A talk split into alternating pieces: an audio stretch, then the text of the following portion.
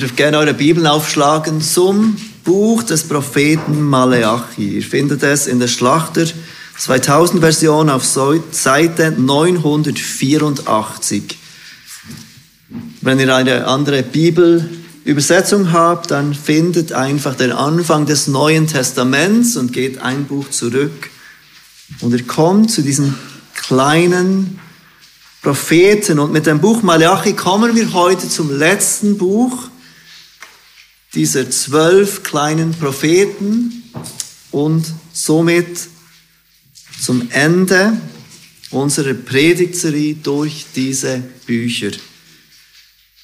Obwohl wir noch nächste Woche im zweiten Teil von Malachi sind, denn ich habe es nicht geschafft, alles in einer Predigt zu machen.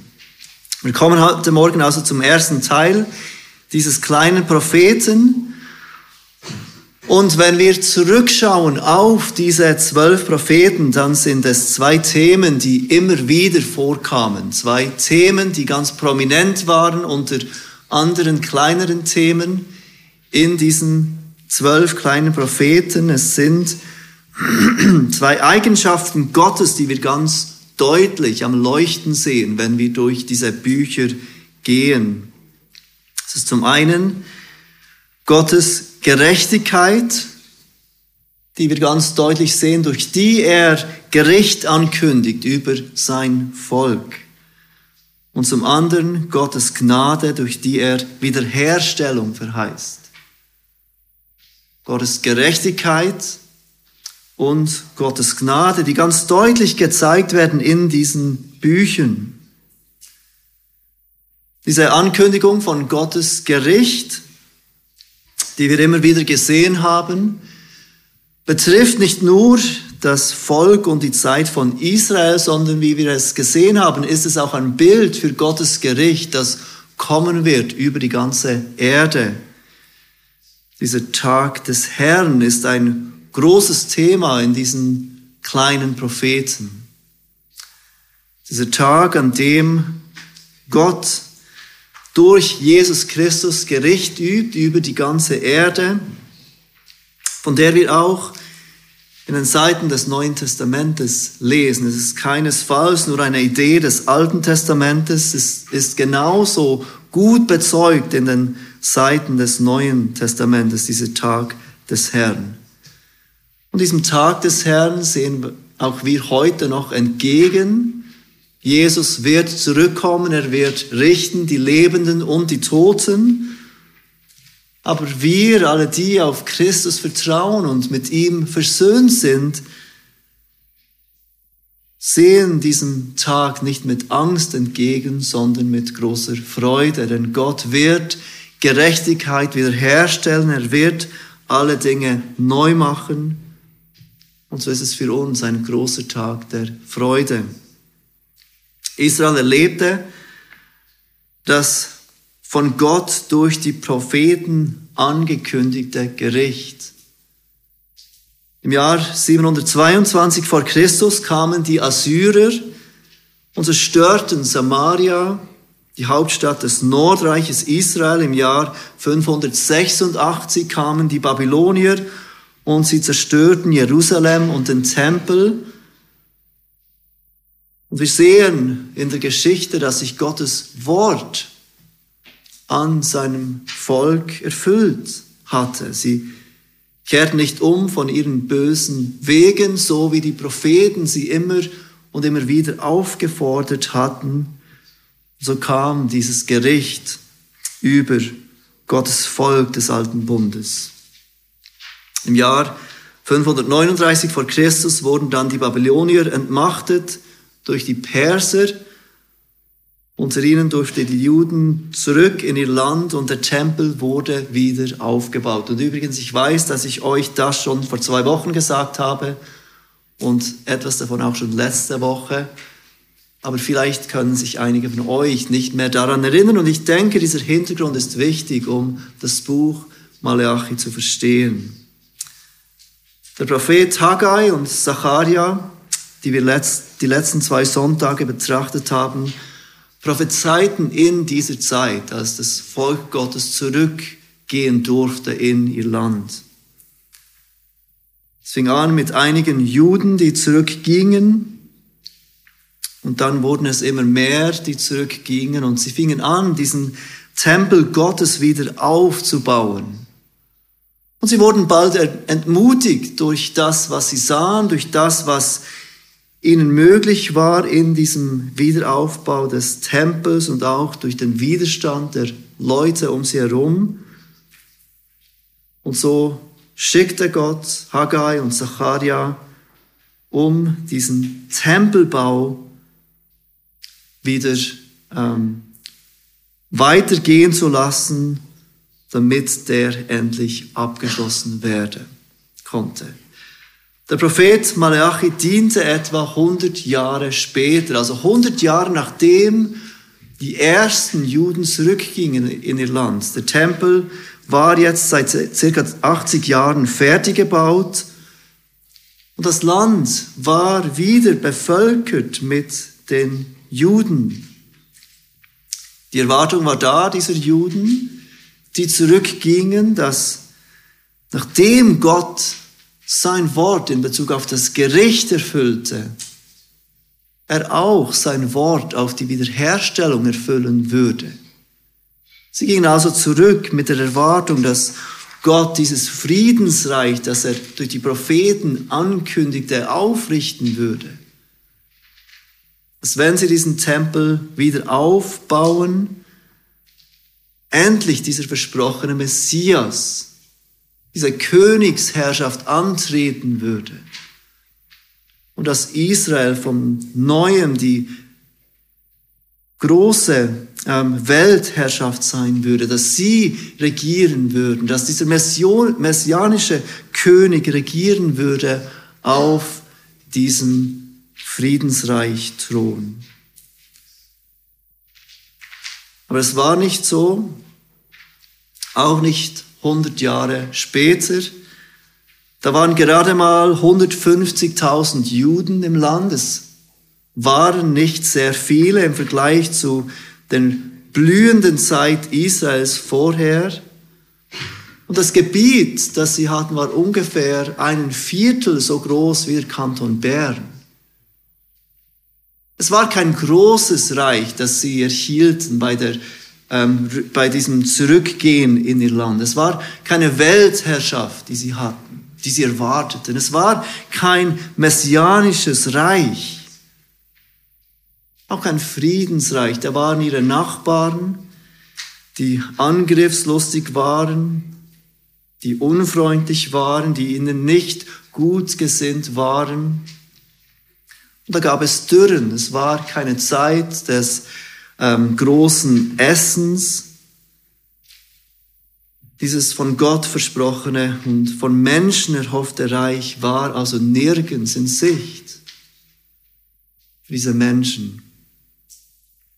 Und das Volk hätte auf die Worte Gottes der Vergangenheit achten müssen. Sie hätten sich erinnern müssen, dass Gott alles, was er prophezeit hatte, eintreffen ließ und dass auch das Reich kommen würde, wenn auch nicht jetzt. Und sie hätten sich ermutigen sollen durch diese Worte der Vergangenheit, die ihnen Gott seine Treue gezeigt hat.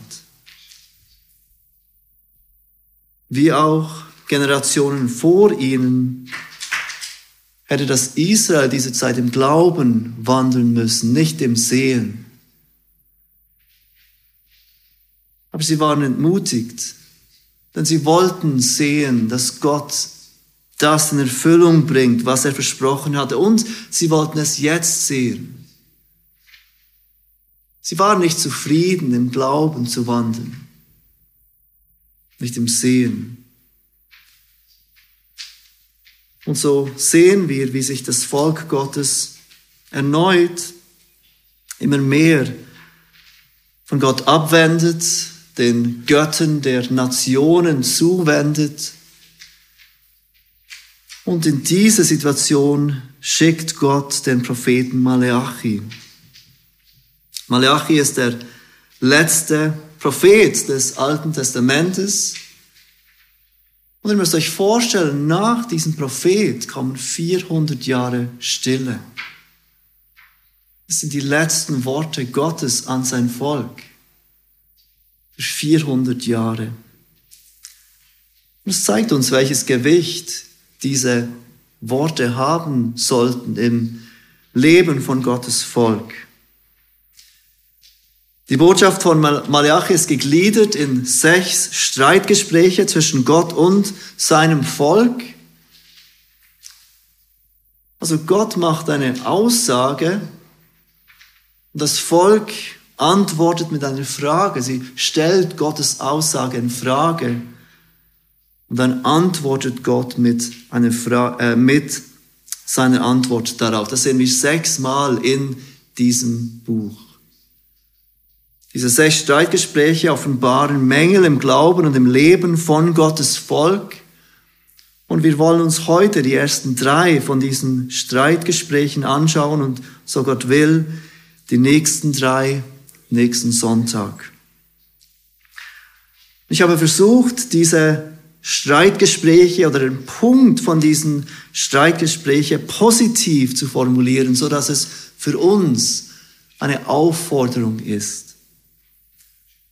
Und das erste ist der erste Punkt der heutigen Predigt. Lass dich von Gottes Liebe überzeugen. Lass dich von Gottes Liebe überzeugen. Wir sehen dieses erste Streitgespräch beginnt in Vers 2 von Kapitel 1 und wir lesen ab Vers 1. Malachi 1, Vers 1. Dies ist die Last, das Wort des Herrn an Israel durch die Hand Malachis. Und dann kommt eben dieses erste Streitgespräch, das anfängt mit dieser Aussage Gottes in Vers 2. Und Gott sagt, ich habe euch geliebt, spricht der Herr. Aber ihr fragt, worin hast du uns geliebt? Hier sehen wir zum ersten Mal, wie Gottes, Gott zu seinem Volk eine Aussage macht und wie dann sein Volk mit einer Frage reagiert. Die Botschaft von Malachi beginnt mit der Liebe Gottes. Gott hat sein Volk geliebt. Er hat seine Liebe ihnen in so vielerlei Hinsicht gezeigt, wenn wir zurückdenken an die Geschichte von Gottes Volk. Er hat sie befreit aus Ägypten. Er hat ihnen seine guten Gebote gegeben. Er führte sie in das gelobte Land. Er versorgte sie und bewahrte sie.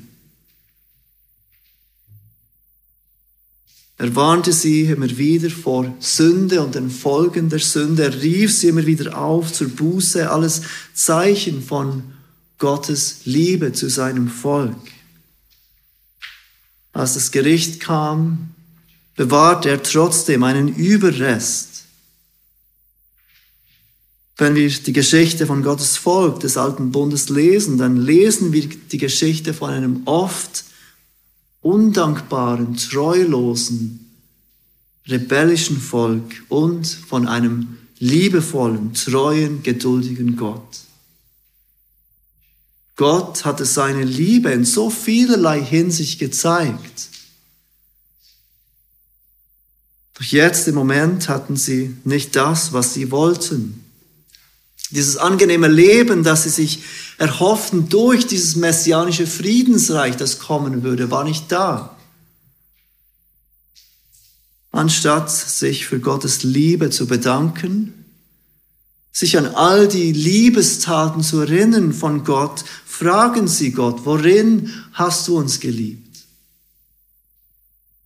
Seht ihr das? Gott sagt seinem Volk, ich habe euch geliebt. Ihre Antwort ist, worin hast du uns geliebt? Sie zweifeln seine Liebe an. Sie sehen nicht und denken nicht nach, an all die Arten und Weisen, wie Gott seine Liebe immer und immer wieder gezeigt hat. Worin hast du uns geliebt? Beweise uns deine Liebe. Vielleicht kannst du mit Israel mitfühlen, vielleicht geht es dir ähnlich und du hast Mühe, Gottes Liebe in deinem Leben zu erkennen. Vielleicht hast du dich auch schon gefragt, Gott, wie zeigst du mir eigentlich, dass du mich liebst? Vielleicht wünschst du dir etwas seit langer Zeit, das dir Gott nicht gibt und du bist versucht, wie Israel, zu sagen, Gott, wie liebst du mich? Zeig mir deine Liebe. Gott antwortet seinem Volk ab Vers 3. Und er spricht hier von seiner erwählenden Liebe, die er Israel zeigt, nicht aber den anderen Völkern. Er sagt, ist nicht Esau Jakobs Bruder, spricht der Herr? Dennoch habe ich Jakob geliebt, Esau aber habe ich gehasst. Und sein Gebirge habe ich zu einer Wildnis gemacht und sein Erbteil den Schakalen der, Wüsten, der Wüste gegeben. Wenn aber Edom sagt, wir sind zwar zerstört, wir wollen die Trümmer wieder aufbauen, so spricht der Herr der Herrscher, sie mögen bauen, ich aber werde niederreißen und man wird sie nennen Land der Gesetzlosigkeit und das Volk, über das der Herr ewiglich zürnt. Wenn eure Augen das sehen, so werdet ihr sagen, der Herr sei hoch gepriesen über Israels Grenzen hinaus. Gott erwähnt als seinen Beweis der Liebe, seine erwählende Liebe für sein Volk, Jakob hat er geliebt, Esau, seinen Bruder aber hat er gehasst. In Nummer 5, wir haben es heute Morgen gelesen, zeigt Paulus, dass diese Liebe zu Jakob nicht selbst in Jakob begründet ist, falls wir es aus der Geschichte im Alten Testament nicht deutlich erkennen. Gottes Liebe ist nicht in Jakobs Taten gegründet. Als die Kinder noch nicht geboren waren und weder Gutes noch Böses getan hatten, schreibt Paulus, um seinen Punkt zu machen, damit der gemäß der aus Erwählung gefasste Vorsatz Gottes bestehen bleibe, nicht aufgrund von Werken, sondern aufgrund des Berufenden. das ist Gott.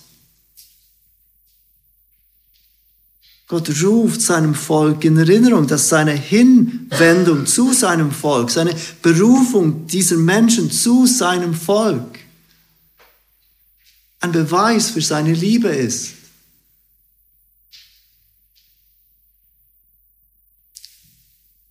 In Vers 4 setzt er Israel Edom gegenüber, den Nachkommen äh, von Esau. Wenn sie ihr Land wieder aufbauen wollen, dann zerstört es Gott wieder. Sie werden bauen und er wird niederreißen, ihnen zürnt er ewiglich. Sie sind ein Volk von Gesetzlosen, aber nicht so sein Volk. Seinem Volk zürnt er nicht ewiglich. In seinem Volk wird er bewirken, dass sie seine Gebote tun. Sie ruft er immer und immer wieder auf, umzukehren, damit er seine Gnade und Barmherzigkeit erweisen und zur Schau stellen kann. Gott erinnert sein Volk, dass er sie liebt. Hat er gezeigt, indem er ihnen seine Gnade gab. Dass sie sein Volk sein dürfen, dass sie sein Gesetz kennen dürfen dass sie seine Vergebung erfahren dürfen.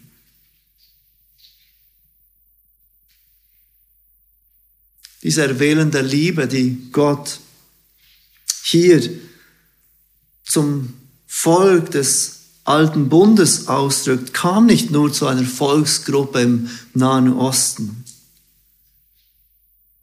Das Alte äh, Testament prophezeit und das Neue Testament zeigt, wie Gottes erwählende Liebe zu Menschen aus allen Nationen, Stämmen und Sprachen kommt. Diese Botschaft des Evangeliums soll allen Menschen verkündet werden.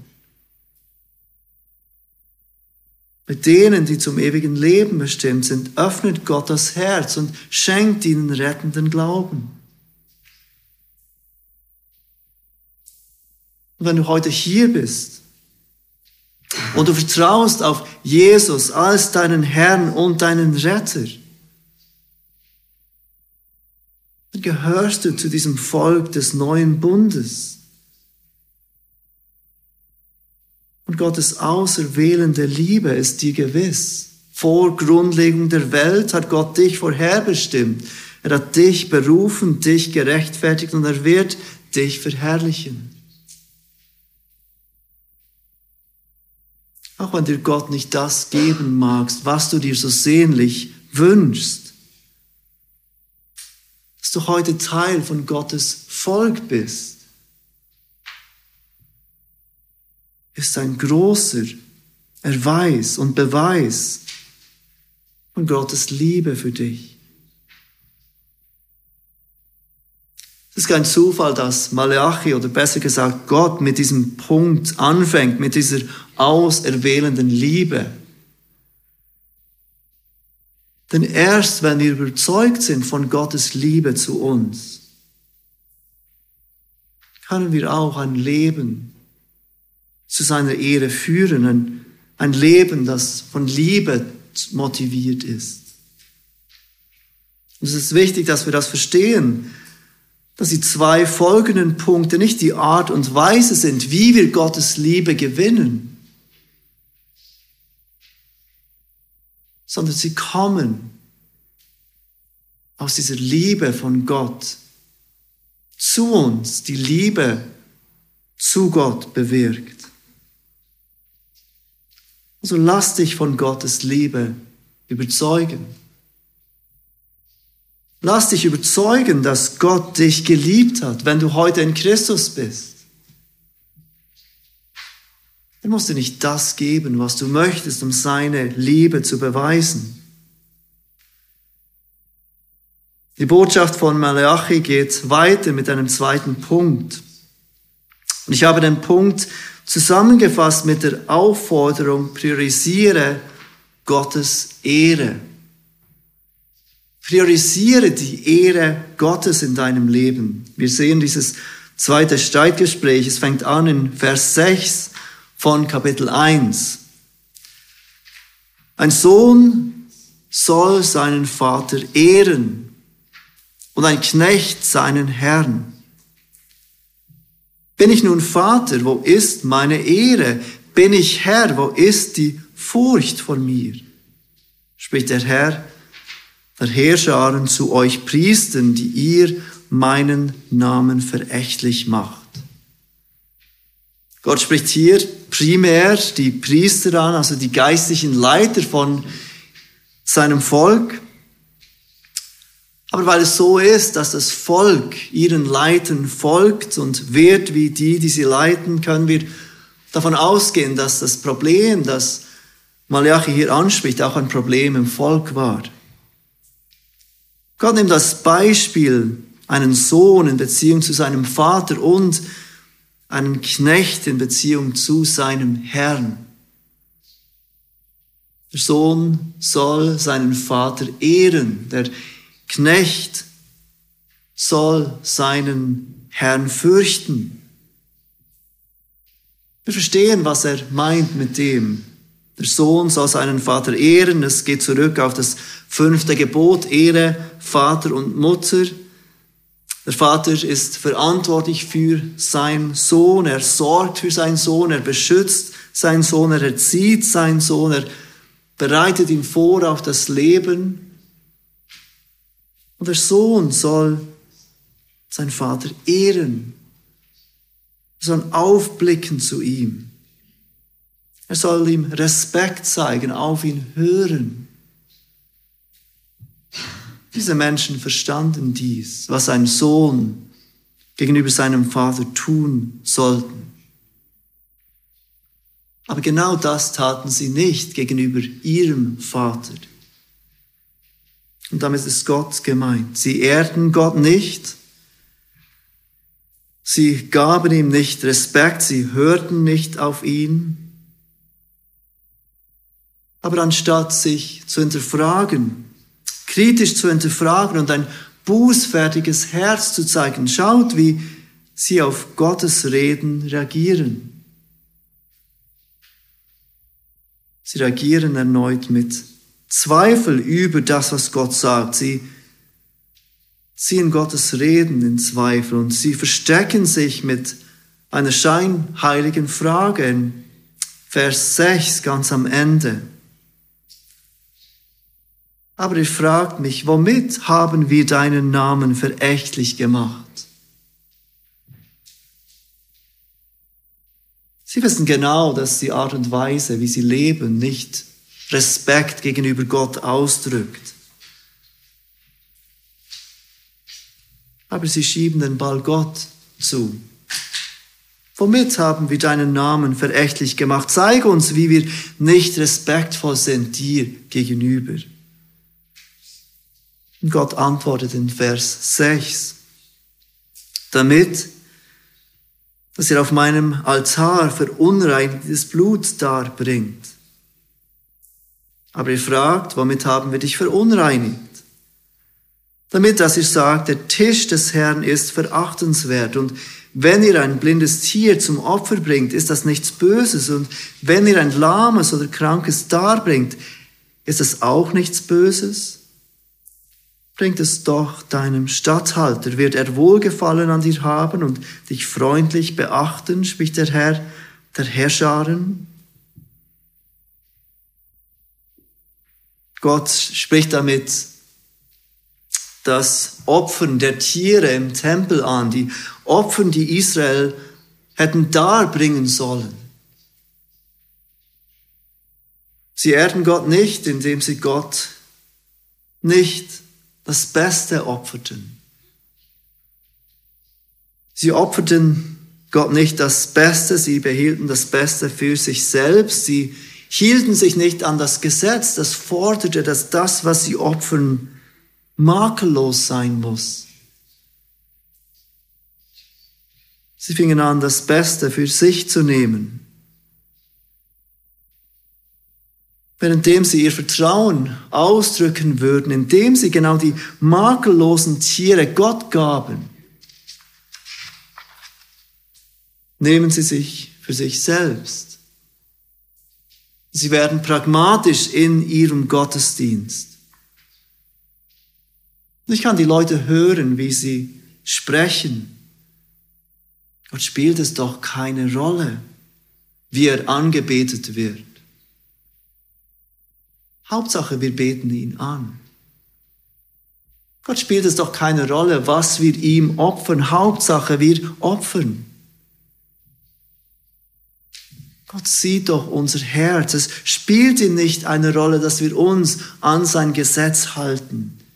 Im Opfer dieser Tiere.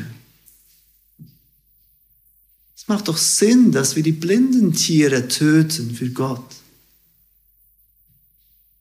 Nicht die Makellosen und die Blinden für uns behalten. Seht ihr, wie Gott in diesem Punkt die Prioritäten von seinem Volk anspricht? Ist es nicht so, dass wenn uns etwas ganz Wichtiges sind wir bereit, etwas dafür zu geben, dafür zu opfern? Sei es unsere Zeit, unsere Aufmerksamkeit oder unser Geld. Wir geben gerne für das, was uns wichtig ist. Und du immer wieder sagst, ich hatte so eine strenge Woche, ich habe keine Zeit, zusammenzukommen mit Gottes Volk am Sonntag, um Gott anzubeten, dann stimmt etwas nicht mit deinen Prioritäten. Wenn du immer wieder sagst, ich hatte diesen Monat so viele Ausgaben, ich habe kein Geld, um es für Gottes Reich zu geben, dann stimmt etwas nicht mit deinen Prioritäten. Und genau das spricht Gott an. Sein Volk priorisiert nicht Gottes Ehre. Sie beten ihn immer noch an, sie kommen immer noch zusammen, aber es geht nicht darum, Gott das zu geben, was Gott möchte. Deshalb priorisiere Gottes Ehre in deinem Leben. In Kapitel 2 fängt das dritte Streitgespräch an, ab Vers 10. Und es ist eine weitere Folge davon, dass Gottes Volk seine Liebe nicht erkennt und dass sie seine Ehre nicht priorisiert. Das ist wie ein nächster Schritt davon. Denn jetzt geht es um ihr Privatleben, nicht mehr um die Anbetung, den Opferdienst, sondern um ihr Privatleben. Und ich habe diesen dritten Punkt zusammengefasst mit den Worten, halte die Ehe hoch. Denn es geht um die Ehe, wie wir gleich sehen werden. In diesem dritten Streitgespräch spricht Gott die Ehen an in seinem Volk.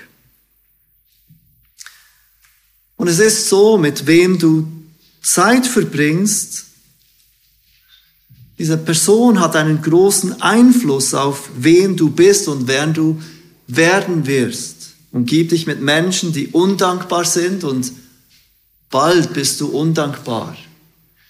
Umgib dich mit Menschen, die in Selbstmitleid baden und bald badest auch du in Selbstmitleid. Umgib dich mit Menschen, die getrieben sind von materiellen Dingen. Und bald bist auch du getrieben von materiellen Dingen. Aber es stimmt auch den anderen Weg herum. Umgib dich mit Menschen, die Gott lieben und sich für ihn aufopfern, bald wirst auch du sehen, dass du wächst in der Liebe zu Gott und dich für ihn aufopfern willst. Mit wem wir unsere Zeit verbringen, hat einen großen Einfluss auf wen wir sind und wer wir werden. Und wie viel wahrer ist dies für die Ehe? Für den Menschen, mit dem wir die nächsten 50, 60, vielleicht 70 Jahre verbringen. Für den Menschen, mit dem wir Tag für Tag zusammen sind. Wenn du heiratest oder mit wem du verheiratet bist, hat einen enorm großen Einfluss auf dich. Und genau hier hat Gottes Volk gefehlt. Gott spricht es an ab Vers 10 von Kapitel 2. Haben wir nicht alle einen Vater? Hat uns nicht ein Gott erschaffen?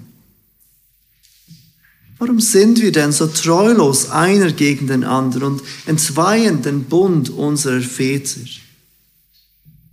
Judah hat treulos gehandelt und einen Gräuel verübt in Israel und Jerusalem, denn Judah hat das Heiligtum des Herrn entweiht, das er liebte.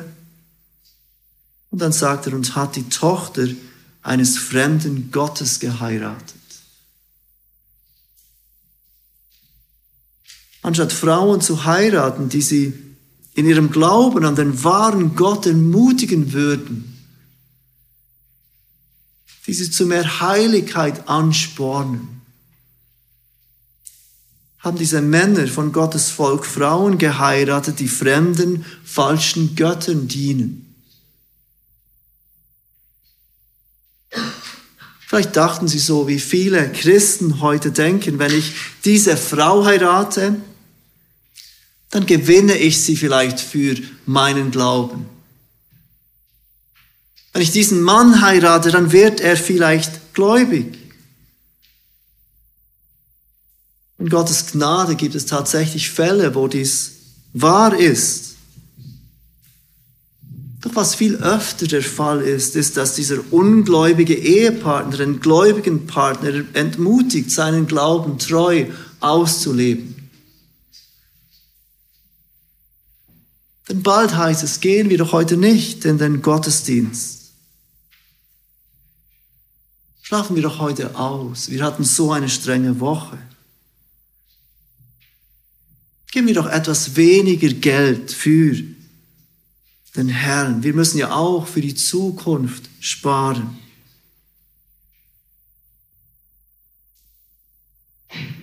In Vers 12 offenbart Gott, wie stark er darüber denkt, wenn sein Volk sich verheiratet mit Menschen anderer Götter.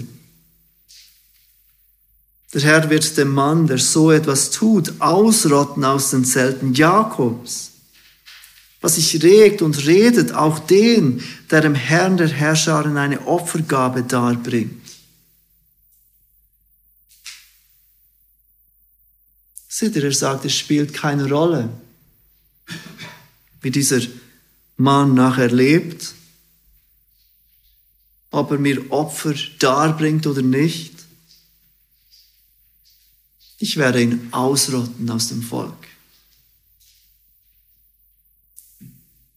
Uns ist bewusst, dass es Worte sind an das Volk des alten Bundes, dass Gott nicht Menschen per se ausrottet, die heute diesen Fehler begehen und jemanden heiraten, den sie nicht hätten heiraten sollen. In den folgenden Versen sehen wir, dass das Problem nicht nur war, dass sich die Juden Frauen aus anderen Religionen nehmen oder nahmen, sie ließen sich auch scheiden von den Frauen, von den Frauen, die sie bereits hatten. Wir sehen es in Vers 13 und zum anderen tut ihr auch das. Ihr bedeckt den Altar des Herrn mit Tränen und Weinen und Seufzen, so dass er sich nicht mehr zu der Opfergabe wenden und sie nicht mit Wohlgefallen aus euren Händen annehmen mag. Hier erkennen wir wieder dieses Streitgespräch. Der Herr sagt etwas, sein Volk antwortet mit einer Frage. Dieses Mal ist die Frage nur, warum? Vers 14, und ihr fragt, warum? Warum wird Gott die Opfergabe nicht mit Wohlgefallen annehmen? Und dann kommt die Antwort des Herrn. Weil der Herr Zeuge war zwischen dir und der Frau deiner Jugend da du nun untreu geworden bist, obwohl sie deine Gefährtin und die Frau deines Bundes ist. Und hat er sie nicht eins gemacht, ein Überrest des Geistes für ihn? Und wonach soll das eine trachten? Nach göttlichem Samen, so hütet euch, denn in eurem Geist und niemand werde der Frau seiner Jugend untreu denn ich hasse die Ehescheidung, spricht der Herr, der Gott Israels, und dass man sein Gewand mit Frevel bedeckt, spricht der Herr, der Herrscharen. Darum hütet euch in eurem Geist und werdet nicht untreu. Nirgends in der ganzen Bibel finden wir solch klare Worte über wie Gott denkt, über die Scheidung.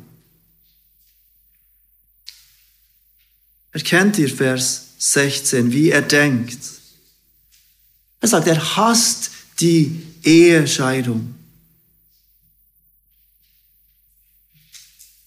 Haben wir uns nicht so gewöhnt daran, dass sich Menschen scheiden? Ich habe gelesen, dass die Scheidungsquote heute bei 41,5 Prozent ist. Fast jede zweite Ehe wird geschieden.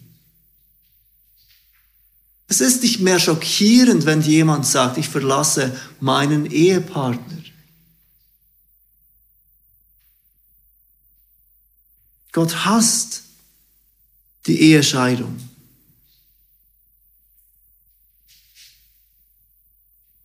Ich frage mich, wie du jemandem helfen würdest, der in einer schwierigen Ehe ist. Wirst du ihn an diese Wahrheit erinnern? Gott hasst die Ehescheidung.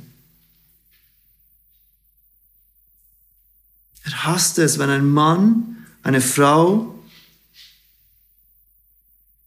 ihren Bund brechen. Diesen Bund, der sie vor Gott und vor Zeugen geschlossen haben. Gott hasst die Ehescheidung. Im Neuen Testament sehen wir, dass es durchaus unter gewissen Umständen, auch unter Gläubigen, möglich ist, eine Ehe zu scheiden, wenn ein Ehepartner zum Glauben kommt und der andere Ehepartner ähm, nicht gläubig ist und nicht mehr verheiratet sein wird, oder wenn die Ehe durch Ehebruch gebrochen wurde. Und es ist auch nicht so, dass es eine Sünde einer besonderen Kategorie wäre, wenn sich jemand scheiden ließ. In Unreife und Unwissenheit. Es ist nicht eine Sünde, die Christen zu Christen zweiter Kategorie macht. Und trotzdem, Gott hasst die Scheidung. Weil die Ehe ein Bild ist. Weil die Ehe ein Bild ist von der Beziehung, die Jesus Christus hat zu seinem Volk, zu seiner Gemeinde. Ihre Scheidung verkündigt eine Lüge über Gott, nämlich dass Gott seiner Gemeinde untreu wäre. Oder dass Gott nicht imstande wäre, seine Gemeinde zu heiligen.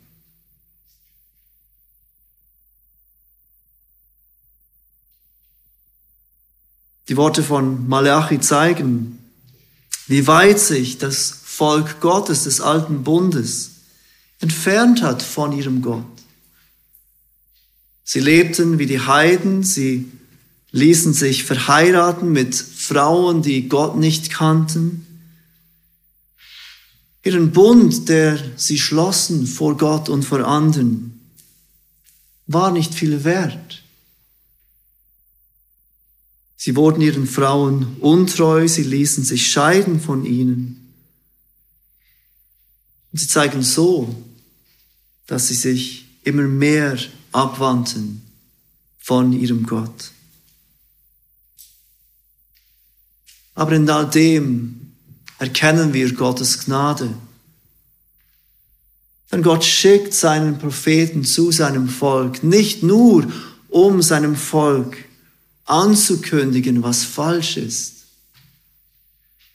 sondern um sie erneut aufzurufen, zu ihm zurückzukehren, Buße zu tun und auf ihn zu vertrauen. Wir werden nächsten Sonntag sehen, so Gott will, im zweiten Teil von Malachi, dass die Geschichte mit Gottes Volk nicht zu Ende ist, sondern dass Gott durch sein Volk einen Retter bringen wird. Jesus Christus, der alle Dinge neu machen wird. Und wenn du heute Morgen hier bist und du bist betrübt über diese Dinge, die Gott seinem Volk sagt und die vielleicht auch für dich stimmen, dann kehr um zum Herrn. Bekenne deine Schuld vor ihm. Übernimm Verantwortung für dein Tun. Und vertraue darauf, dass seine Gnade auch heute weit größer ist als jede unserer Sünden. Lasst uns miteinander beten. Vater, wir danken dir für deine klaren Worte, die du durch deinen Propheten Malachi an dein Volk, aber auch an uns heute gerichtet hast. Und wir beten dich, dass du uns hilfst, deine Liebe für uns in Christus zu erkennen. Und dass diese Liebe in uns bewirkt, dass wir deiner Ehre Priorität geben wollen mit unserem Leben. Und dass diese Liebe die wir erkennen, in uns bewirkt, dass wir die Ehe, so wie du sie gedacht hast, hochhalten. Wir bitten dich, dass du deine Worte brauchst, um in unseren Herzen das zu bewirken, was dir wohlgefällig ist. Amen.